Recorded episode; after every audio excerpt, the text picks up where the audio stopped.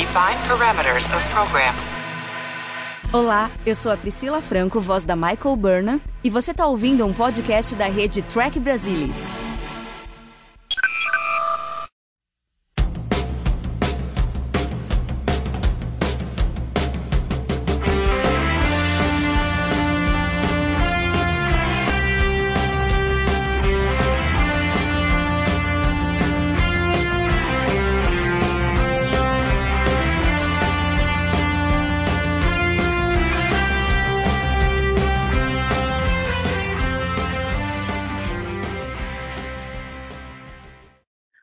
Pessoal, sejam muito bem-vindos ao Balde do Odo, o podcast da rede do Trek Brasilis para falar sobre a melhor série de Jornada nas Estrelas, Star Trek Deep Space Nine.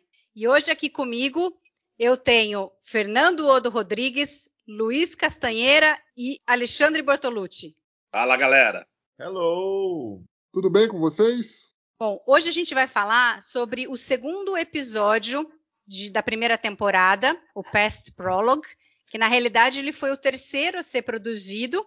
É, o Amen Alone foi gravado antes, mas por questões da produção, eles decidiram exibir primeiro o Past Prologue. Eles achavam que fazia mais sentido é, com a história, emendar com a história do emissário. É, então, falando um pouco sobre o episódio, a gente começa com a aparição de, do Garak conversando com o Bashir e depois o Bashir na parte de operações e enquanto isso aparece uma nave bajoriana sendo atacada por cardassianos. E aí eles conseguem resgatar o bajoriano, que era de uma facção chamada Koma, que ainda continuava lutando contra os cardassianos apesar do final da ocupação. E aí se desenrola toda a história, porque ele quer a anistia, o Cisco está em dúvida se ele deve dar anistia ou não, ele precisa entender a situação. A Kira fica de todo jeito tentando fazer com que o governo provisório bajoriano dê a anistia e a federação ajude nisso, até que ela percebe que foi enganada por ele e o Tanalos, que é o bajoriano do Conmá, na realidade ele tinha é, outras ideias do que fazer, ele não queria deixar o Conmá e ele queria destruir a fenda espacial porque ele achava que era a única maneira de ter uma Bajor só para os bajorianos, porque sem a fenda é, Bajor ia acabar não tendo interesse de ninguém, os cardassianos e a Federação iam embora. Esse episódio ele foi escrito pela Catherine Powers, mas teve muito pitaco de dois caras muito importantes, que é o Michael Piller e o Peter Alan Fields. E acho que antes da gente começar a comentar sobre a história do episódio mesmo, acho que a gente poderia falar um pouco so, sobre o Peter Alan Fields, porque eu acho que ele fez duas coisas que, para mim, são as duas coisas que mais se destacam nesse episódio. A primeira, ele é o responsável pela criação do Garak, e a segunda foi que ele criou a cena da Kira com o Odo, que para mim é a melhor cena do episódio. Castanha, você que é um grande conhecedor de todos os escritores de Deep Space Nine, o que, que a gente poderia falar do, do Peter Alan Fields? É, naqueles primeiros anos, ele, nos dois primeiros anos, né, curiosamente ele saiu para terceira após a segunda temporada meio que amigavelmente. Ele escreveu alguns dos melhores episódios, talvez os dois melhores de cada temporada, o Do It e o Accessory Evil. E é um cara que tem um histórico de. Ele é um escritor bem à moda antiga, né? Formato bem clássico de escrever. E ele, ele escreveu para séries de espionagem e tal. O cara já era muito veterano quando trabalhou na nova geração brevemente em, em Deep Space Nine. Imagina-se que dessa, desse interesse por tramas de espionagem ele tenha criado Garrick. Agradecemos a ele por essa criação, foi muito próximo de um personagem pronto, né? Foi muito bacana mesmo. Fer, você tem alguma coisa a acrescentar que você gostaria de falar sobre os episódios que, que ele teve envolvido? Ah, foi, foi uma perda ele sair da série, assim, e, e, o Castanha falou do Necessary Evil, é, é, além desse Past Prologue, mas ele também fez parte da equipe que criou Dominion, que, que é o que motivaria a série a partir da terceira temporada, né? Então, é um cara que cuja contribuição, apesar de ele ter saído no final da segunda temporada, a contribuição foi muito significativa para o andamento da série.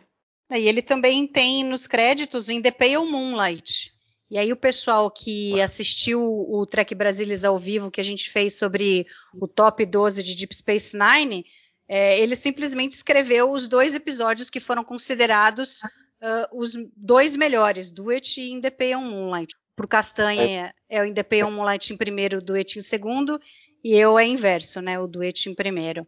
Mas no caso do The Pale Moonlight foi um episódio totalmente reescrito. O crédito tem pouco, tem pouco significado. Tem pouco valor, entendi. É, o, a história, na verdade tem crédito de história, se não me engano, o Michael Taylor escreveu um roteiro a história foi basicamente jogada fora e, eles bolaram uma nova história como equipe e o Ron Moore escreveu In the Pale Moonlight basicamente sozinho. Escreveu o roteiro. A história foi a equipe inteira. É, que nem nessa daqui. Ele, ele teve. deu muito pitaco e nem, nem acreditado, né, na história. Mas vamos lá. Ale, a gente estava comentando aí sobre o Garak. Vamos começar por ele, que é a primeira cena do episódio e que já nos traz uma das frases mais icônicas, né? It's just Garrick. Plain, simple Garrick. Então, eu, eu acho que essa, essa primeira cena é muito emblemática, acho que por vários motivos. Coisas ali que estavam, vamos dizer assim, subentendidas, né? mas que depois isso acabou ficando um pouco mais claro, né? Que assim, não sei vocês, mas na minha opinião, essa primeira aparição do Gara que é literalmente uma investida sexual no Dr. Bashir, né? Segundo o Iris Berber também. Não, mas se você, assim, eu, tive, eu, fiz questão de reassistir o episódio, né, e repassei essa cena algumas vezes. É, é muito sutil, assim, ao mesmo tempo é, que é sutil, né, a, a, vamos dizer assim, a abordagem que ele faz é, da mesma forma também que ela é sutil, ela também de, assim não, não, deixa dúvidas, entendeu? Pelo menos na minha opinião, de que é uma, investida de fato. Olha, que bom te conhecer, né? Que bom fazer um novo amigo. E assim tem muita questão dele tocar no Dr. Bashir, né? Ele, ele encosta muito, ele usa as mãos, entendeu? Então eu acho que isso de certa forma acaba, né, se alguém tem alguma dúvida, acaba tirando qualquer dúvida. E, e, a cena é muito interessante porque o, o, o Bashir, você vê que ele visivelmente está intimidado, mas ao mesmo tempo ele está fascinado com o que está acontecendo, né? Da, daquele teoricamente espião cardassiano, tá ali falando com ele, né? Trocando uma ideia, vamos dizer assim. Então, eu achei uma, uma cena muito interessante. É, foi um personagem que a gente não tinha visto ainda no emissário, né? Depois, obviamente, vai se tornar aí um dos personagens mais importantes da série. E o próprio ator, né, o, Andy Robinson, ele disse que ficou muito impressionado com o material, né? Quando ele recebeu, ele ficou muito impressionado, né? Com o roteiro, enfim, o material que deram para ele trabalhar. E isso acabou motivando ele, né? A fazer aquela cena. Eu acho que de forma geral, essa, não só essa primeira aparição, mas o, o, episódio como um todo, as aparições do Gara, que elas são, são extremamente felizes, né? Quando ele aparece, as cenas que ele aparece, ele realmente aparece muito bem.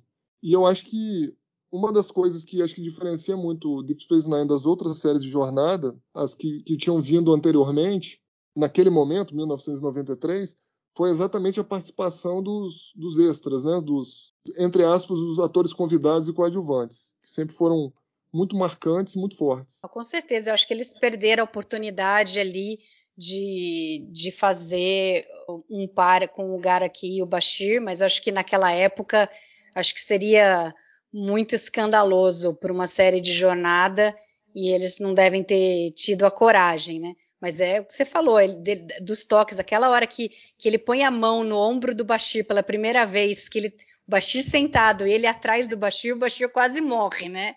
Mas eu acho assim, falando do, do próprio Bashir, essa, essa cena primeira, ele tá muito bem. Eu acho que o Sidig mandou bem o, o, o, espanto dele, né? A apreensão de estar tá com aquele cara ali e tal, não sei o quê. Mas depois, Castanha, com certeza você vai concordar comigo que foi desastroso, né?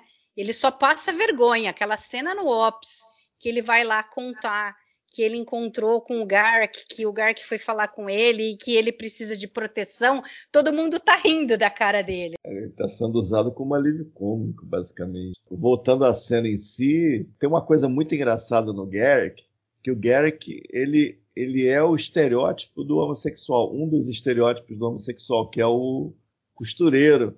Isso é meio que escondido a céu aberto. Isso é uma coisa muito engraçada, né? Começa com aquela linguagem dele meio. O que, que ele está querendo dizer? O que, que, ele, que, que ele quer? Aí ele chega atrás dele, faz uma espécie de carícia.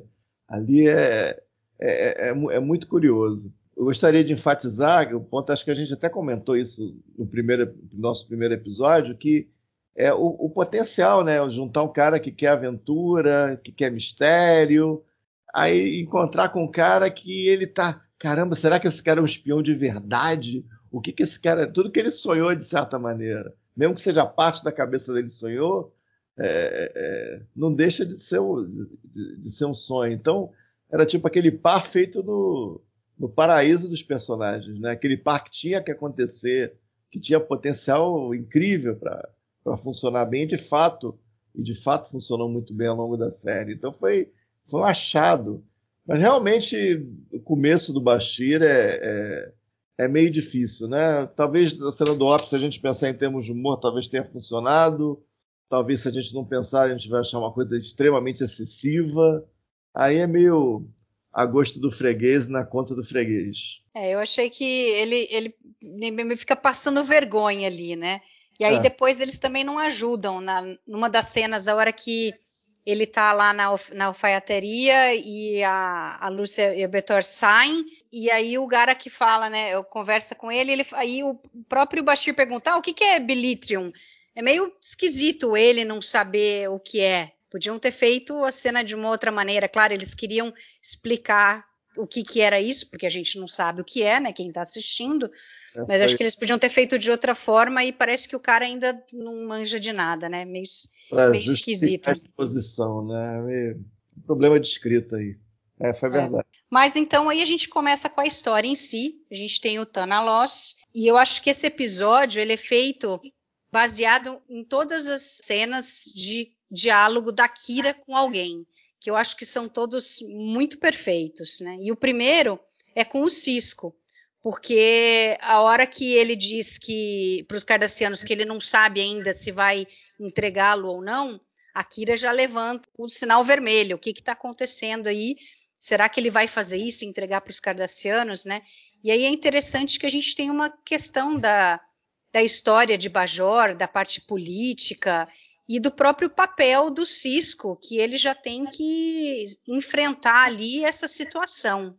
Fer, e aí, o que, que, você achou disso? Apesar de não ter sido filmado como o segundo episódio, eu acho que é um episódio que, de certa forma, aprofunda as relações entre bajorianos e cardassianos e a, a frota estelar metida ali no meio. E qual seria a tônica da série? O Cisco iria se portar. E ele está correto. No primeiro momento, ó, eu não conheço esse cara, eu não sei o que ele fez, vamos investigar um pouco mais. Não vou dar para os cardassianos ainda, mas dependendo do que esse cara fez, eu vou entregar sim.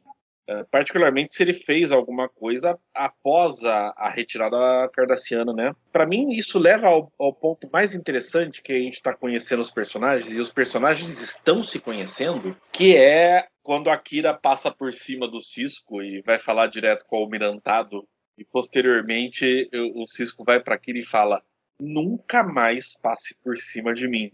Ali é um momento de, de, definição da relação entre eles. O restante do episódio também vai definir isso, dela, dela confiar mais na Frota Estelar, confiar mais no Cisco. O Odo tem um papel fundamental nisso, ah, mas esse momento que o Cisco enfrenta ela e fala: Você nunca mais passe por cima mim, de mim, eu acho que vai definir a relação não pessoal, mas a relação de comando entre eles.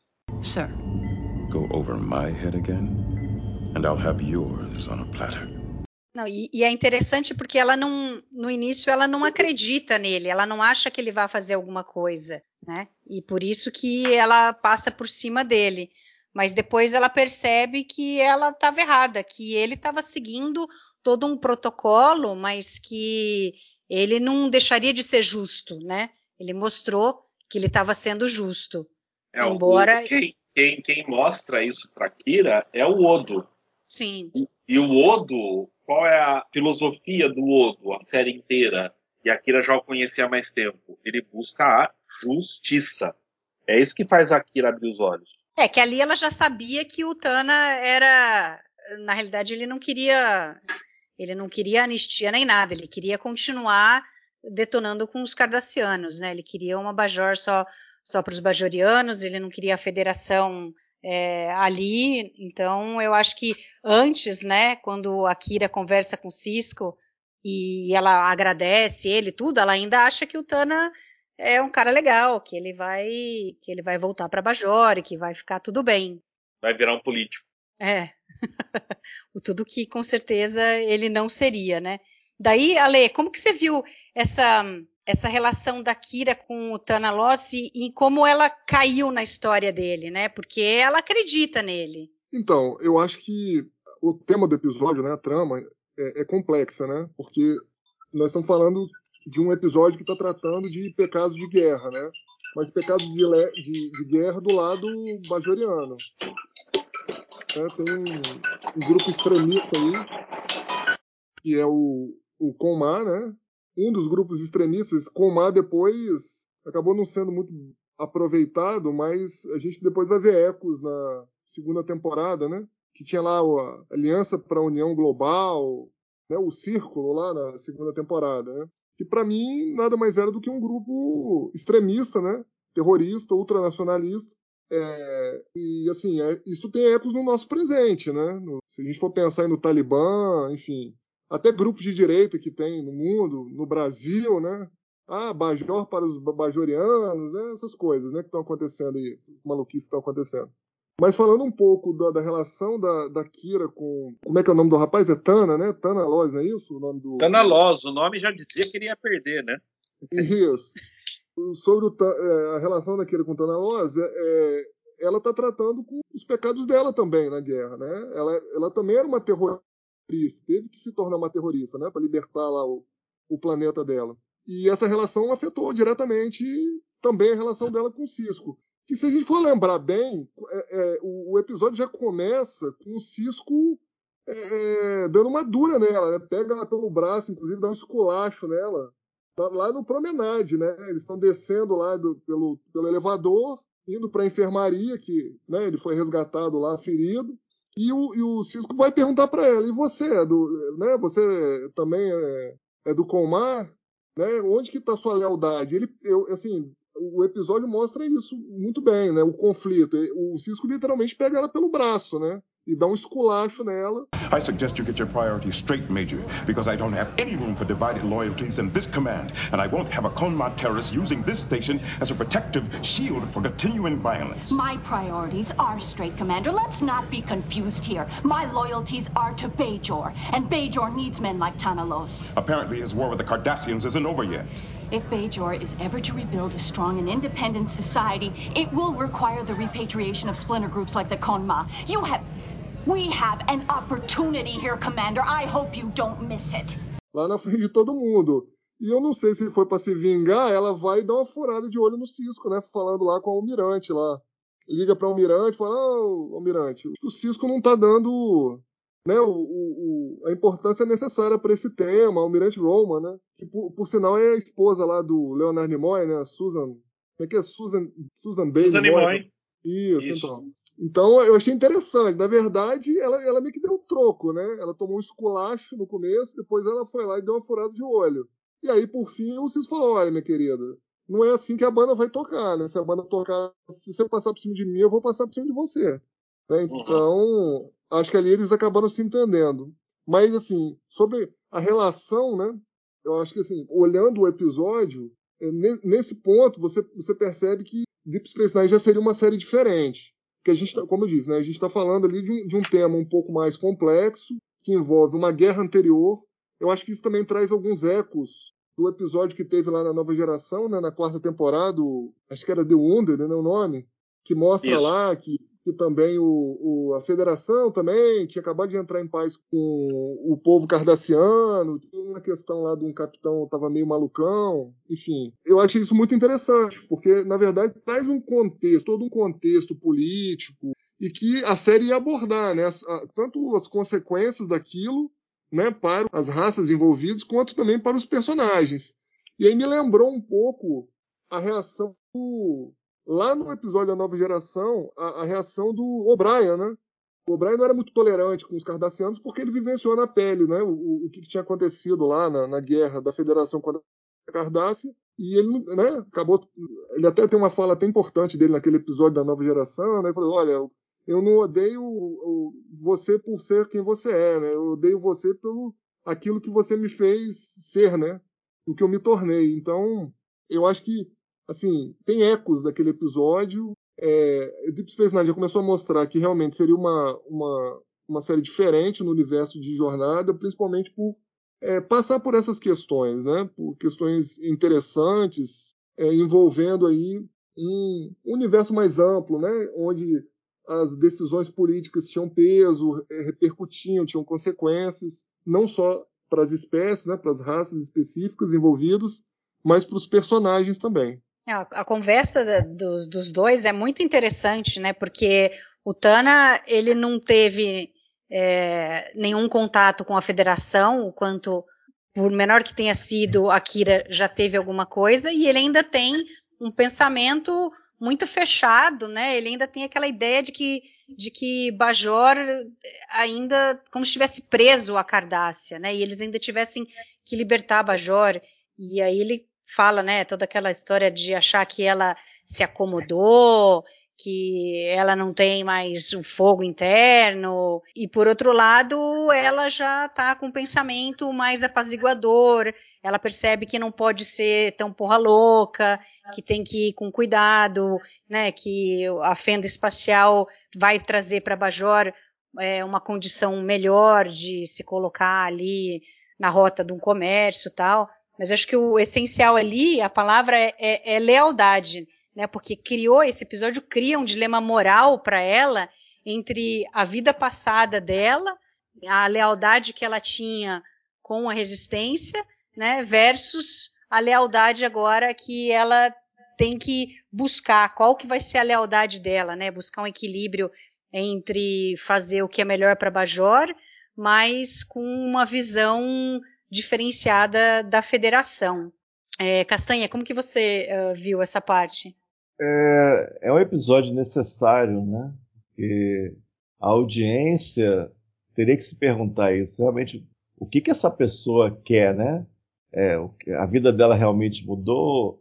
Qual é a posição dela ali? O que, que ela realmente ela quer para Bajor? Como que ela realmente encara a federação, né? Que ela foi apresentada com uma pessoa com pavio mais curto, menos tolerante, muito desconfiada, então foi apresentado assim, até certo ponto, né, talvez não perfeito, mas até certo ponto, um espelho de que ela foi e do que ela é. E, e importante no episódio é ela se aceitar que ela já mudou.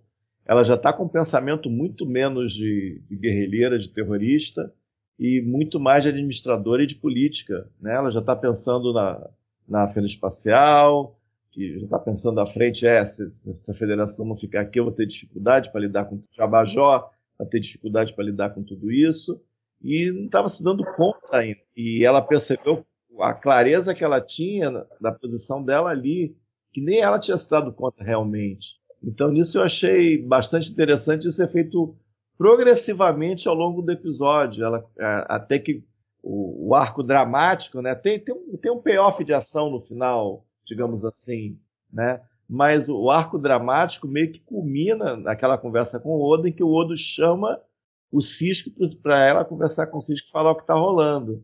Então, é, foi cuidadoso o episódio necessário, foi talvez de certa maneira pequeno, né? Porque é um episódio que se presta a uma, uma, uma função específica. Mas nisso ele faz bem. Você para para pensar, né? O espectador está meio no pé do que o Cisco está. Realmente, será que eu Peraí, esse cara é um ex-terrorista, os cardacianos estão atirando nele. Será que esse cara não tem algum problema? Será que a Kira está envolvida com ele em algum sentido que ela não está deixando revelar, está escondendo? Aí você meio que fica no mesmo pé que o Cisco. É interessante parte do episódio ficar nessa, nessa incerteza, nessa segurança, porque era o segundo episódio da série. Então é, é tem coisas, várias coisas diferentes e interessantes acontecendo aí com relação a personagem. E eu acho que, é, que esse clímax, clímax na conversa com o Oda é muito legal, porque aí sugere que realmente eles têm uma história passada. E isso seria explorado também ao longo da série. Então isso é, isso é bastante legal também. Entendeu? Começando, começando até pelo próprio Peter Arnold, né, com o Necessary Evil. É, faz todo sentido, né? É uma conexão direta com o mesmo roteirista. basicamente. Não, Odo, fala mais assim sobre essa conversa da Kira com o Odo, porque tem uns pontos muito interessantes, né? Que o Odo fala que ele não ele não finge nada, né? E é, e é Uhum. isso que que atrai a Kira para ser amiga dele, porque ela sabe que ele não vai não vai botar panos quentes, ele vai falar o que ele acha realmente. Uhum. É- é- é- ele percebe que o problema ali é que ela está dividida entre lealdades. A lealdade do passado e a lealdade do presente. O que ela tem que perceber é o que, que é o melhor para o futuro de Bajor. Que é a essência da, da personagem da Kira, né? Ela faz tudo que faz na série pensando no que é melhor para Bajor. É difícil para ela, é um momento de transição essa conversa, ela entender que às vezes ela se manter leal ao passado pode não ser o melhor para Bajor. E quem faz ela perceber isso é o Odo. E o Odo, como um excelente observador dos seres humanos, né, quando ela fica em silêncio, ele, ele simplesmente liga pro Cisco e fala que tem alguém que quer conversar com ele, né? Odo to Cisco. Go ahead. There's someone down here in security who wants to talk to you, Commander. a Kira nem precisou falar. Que ok, eu vou, vou seguir essa linha. O Odo já percebeu, já chamou o Cisco e já deu andamento na coisa. É, no início ela pergunta pra ele, né, o, que- o quanto que você sabe de mim, Odo? E aí ele fala, provavelmente mais do que você imagina, né? Exato, porque Então ele é um ele- excelente observador do, do caráter humano. Aí tem uma outra coisa interessante que ela fala, porque na série nunca, nunca foi nomeado, né? Mas aqui quando ela diz que ela ainda tem pesadelos, ataques que ela fez, tudo, é, claramente ela tinha transtorno de estresse pós-traumático. E é legal que tem, tem entrevista com, com a Naná falando disso. Né, que muito tempo depois ela percebeu que era isso daí, embora nunca tenha sido nomeado na série, a Kira tinha tinha isso. Provavelmente todo mundo ali em Bajor que tinha lutado na resistência devia estar em algum grau ah, com esse estresse, né? Porque não é possível que não tivesse. Ainda pensar que ela, ela como criança começou a lutar, né?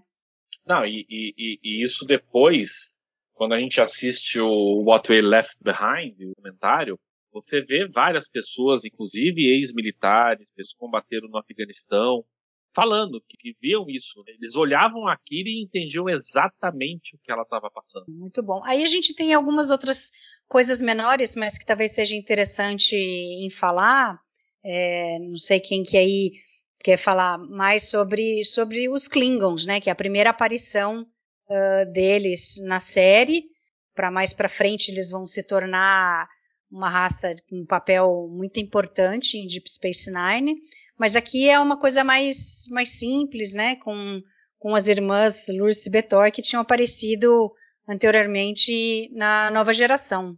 Eu não suporto Lurce Betor, nunca suportei, nem na nova geração, nem no Generations, e, e, e ver elas em Deep só me irritou. Pronto, falei. Talvez elas e o, o Duras não, tenham sido, não tenham sido, eles em si não são personagens tão interessantes. Eu acho que aquele arco da Guerra Civil Klingon é legal apesar deles. Ele- Eles como considerados como personagens não são muito interessantes. Eles são meio esquisitos, são estranhos, sei lá. Nem os atores eu acho grandes coisas.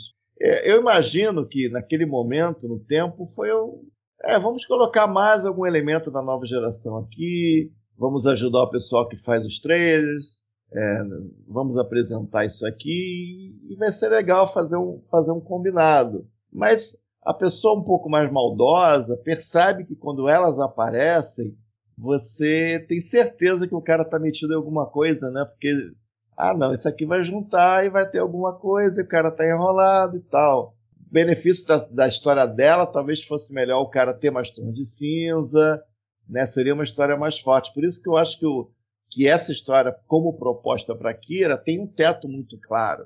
Então, por isso, até porque dá espaço para o Garrick aparecer e ter essa interação com as duas Klingons e tal, tem esse espaço para você fazer uma coisa um pouco mais comum e menos ambiciosa.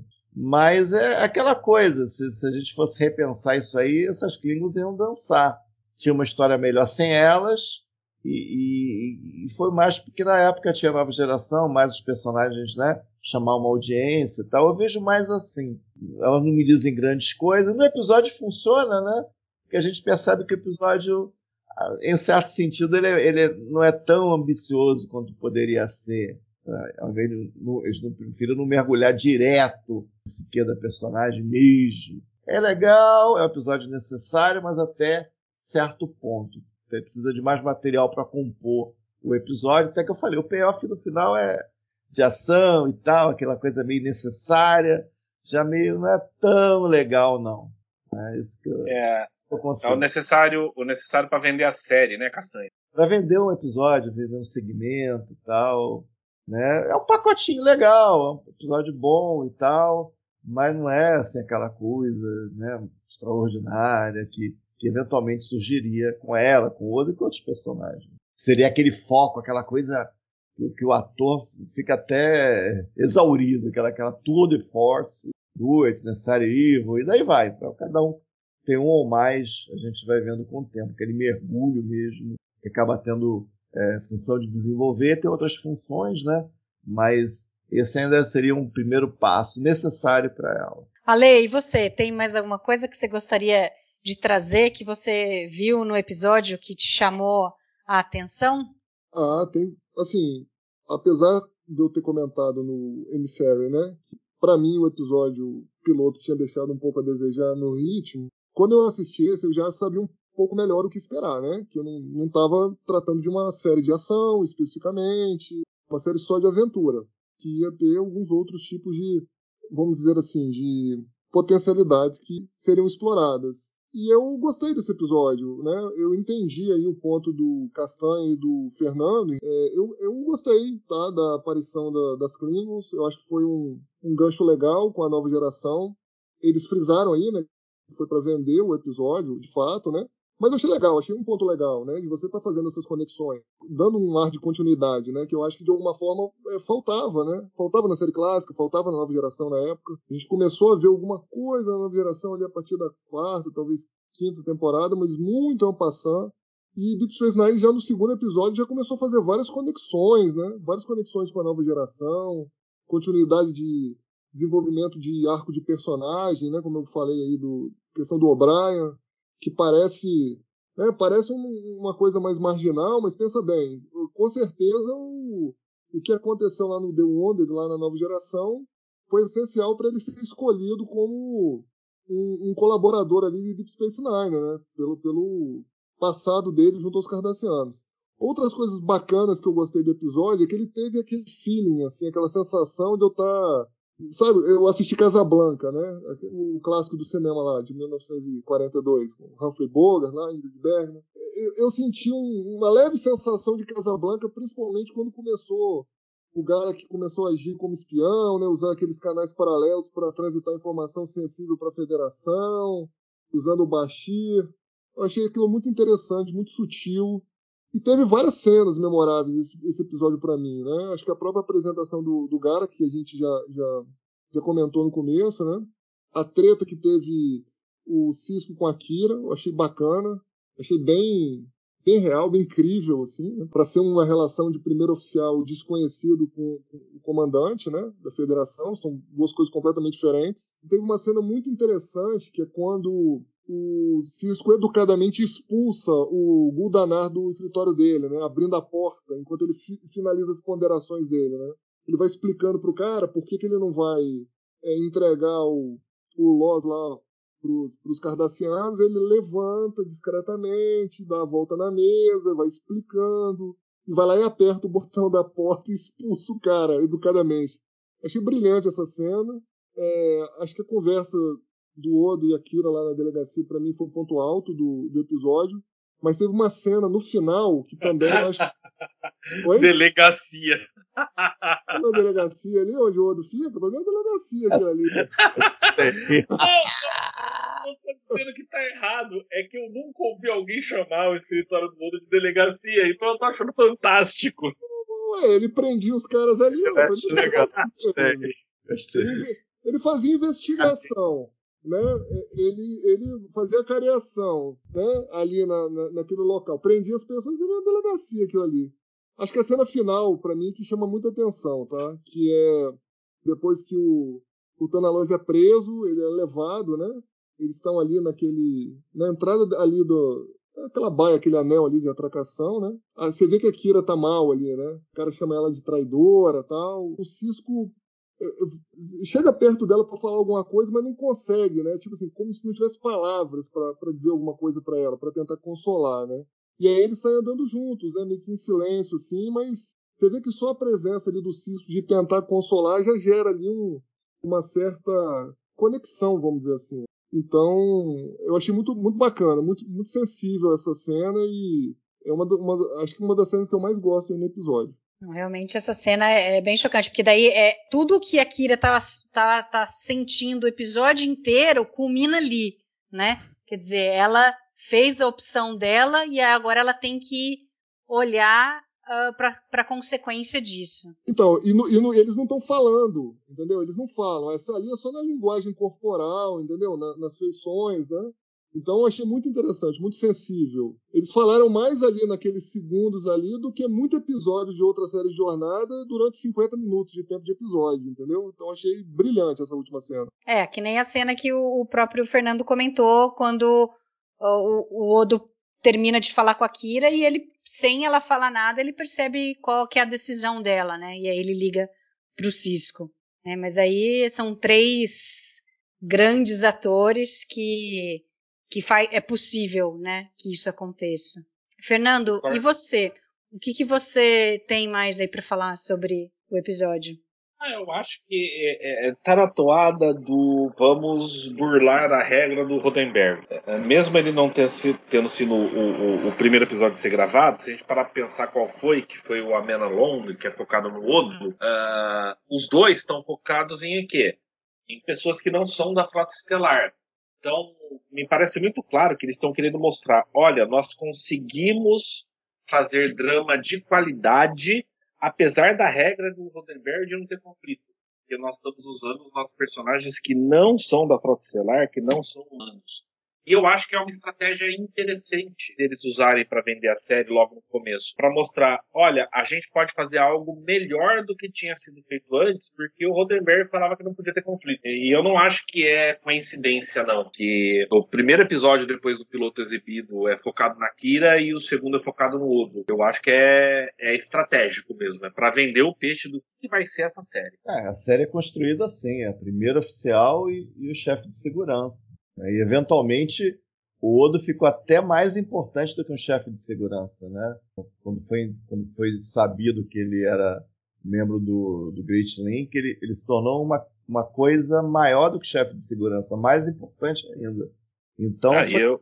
por construção, é, ter esses dois personagens é, quebra a regra. Quebra a regra. É, é, é como é que eu vou colocar? Ela trata a regra o conflito no, é, entre, entre federados, entre oficiais da frota, burla a regra e faz isso parte do DNA da série. Então, naturalmente, o conflito viria e sem, e sem remorsos, digamos assim, é, com relação à sua quebra. Então, você coloca dois personagens tão importantes, tão ligados, tão diferentes. A série, esse é o ponto inicial. Então, se você ajuda com honestidade com esse valor inicial, naturalmente você vai quebrar a regra ou, ou seguir a regra, dependendo da, da, interpretação, de uma determinada maneira para sempre, para toda a série. Então aí que eu acho que realmente é, foi muito bem bolado isso. Eu achei muito bem bolado mesmo. Fora a coragem de ter dois personagens em Star Trek em 93, como a Kira e como o Odo. Isso foi bolas, bolas, amigos. Bolas, bolas existiram para fazer isso. Não, e é interessante porque eles aqui tem, né, tem o conflito é, trazido pelos bajorianos, mas eles mostram o lado da federação, né, através do Cisco, eles estão mostrando em como pode ser feito. E aí você mostra toda a, a essência de jornada quando o Cisco consegue identificar ali como que ele tem que ser, né? No começo, ele, apesar de achar que, acreditar na Kira, que o Tana pode ser um cara bom e luta para que ele tenha anistia e que outros possam ter anistia também. E ele sabe que é importante ele ter uma boa relação com o Bajor e ele vai tratando ali de uma forma muito muito segura. A Kira no início acha que, que ele não está fazendo alguma coisa, mas ele está fazendo. Acho que isso foi muito legal nesse episódio. É, é, eu acho que é isso também mostra um pouco porque eles estão se conhecendo ainda. Então, o Cisco ainda não sabe exatamente o que, que ele pode falar para a Kira ou não. E vice-versa. Então, é, isso é normal, eles estão se conhecendo. É, é, apesar da Kira ser comandada do Cisco, ela não é da Frota Estelar, ela é ela do, do governo provisório bajoriano. Então, assim, eles estão tateando e tentando descobrir como é que vai ser essa relação. Como é que eu posso confiar nessa pessoa ou não. E acho que esse episódio é um passo à frente de, ok, nós podemos confiar um no outro. Não, certamente. Alguém tem mais alguma coisa que gostaria de falar? Ou a gente conseguiu passar por todos os assuntos do episódio? Eu não sei se tem em algum livro que trata desse ponto específico, mas se parar para pensar, a Kira foi da milícia. Uma milícia, um grupo terrorista, guerrilha, ela não foi nenhuma academia. 99% de chance que, o, que, que a patente dela foi dada para ela ser primeira oficial. Ela não, foi, ela não é militar de carreira. Ela então, tem patente de, ela tem patente de campo. Vamos, vamos pensar é, então, tudo indica que, olha só, vou te dar uma patente da, da força militar bajoriana, seja lá como é que chama, e você vai ser a primeira oficial. Ela não foi em nenhuma academia. Né? Então não, é, é, é, como... é muito diferente mesmo de você, por exemplo, ter o Picard e o Riker, que foram à mesma academia. O que, que você vai esperar? O Cisco está meio. O que, que essa pessoa quer? Como é que essa pessoa age? Eu vou ali e essa pessoa vai ficar em comando da estação. O que, que ela vai fazer? Então ele não sabe e, por consequência, o público também não tem muita certeza do que, que ela vai fazer. Então é, é interessante isso no ar. Isso nunca foi explorado, que eu me lembre, em livro, nunca vi. Mas é uma outra coisa a se pensar também. Então ela, é, ela, ela, ela se modificou muito. Então é um choque mesmo essa transformação dela, um choque para ela mesmo, de estar ali naquela isso, posição e tal. Isso, Castanha, pensando no, na forma como o nosso querido Leandro Magalhães Pinto fala, a Kira não foi para a escola de oficiais, ela começou como um soldado raso e ela obteve a patente por a patente por resultados do campo. Isso acontece também no, no, no, nosso mundo hoje. Você tem pessoas que, pelo seu desempenho no campo, vão conseguindo galgar posições na, na hierarquia, né? Então acho que a Kira encaixa um pouco nisso. É, acho que se a, gente, se a gente for pensar, são 60 anos de ocupação cardassiana. Então, é, Bajor não tinha uma militares. Ninguém ali deles é, foi foi para alguma academia. Todos provavelmente vieram dessas milícias que lutaram para a independência de Bajor. E aí, quando os cardassianos é, saíram e desocuparam, eles tiveram que, de alguma forma, é, se ajeitar. E aí, essas pessoas que tinham lutado na libertação de Bajor, é quem tinham uma experiência maior com armas, com tática, né, militares, e acabaram entrando para para essa força. É, a ideia é exatamente essa. Se tinham, quando começou a, a ocupação, foi, foram dizimados. E, e, provavelmente, quando, quando Cardassia foi embora, eles foram se reorganizando em torno das milícias. E a Kira recebeu a patente, ela e outros receberam a patente nessas, nessas condições. Eu estou falando isso para salientar que realmente é uma, é uma personagem bem diferente do que a gente estava acostumado em Jornada. Então, muito diferente mesmo. Então, é, eu acho super interessante, mas parar para pensar, é realmente esquisito. É, para a pessoa que está esperando uma, uma, determinada expectativa, isso aí é, sabe, é totalmente outro, outro mundo, outro, outra realidade total. Né?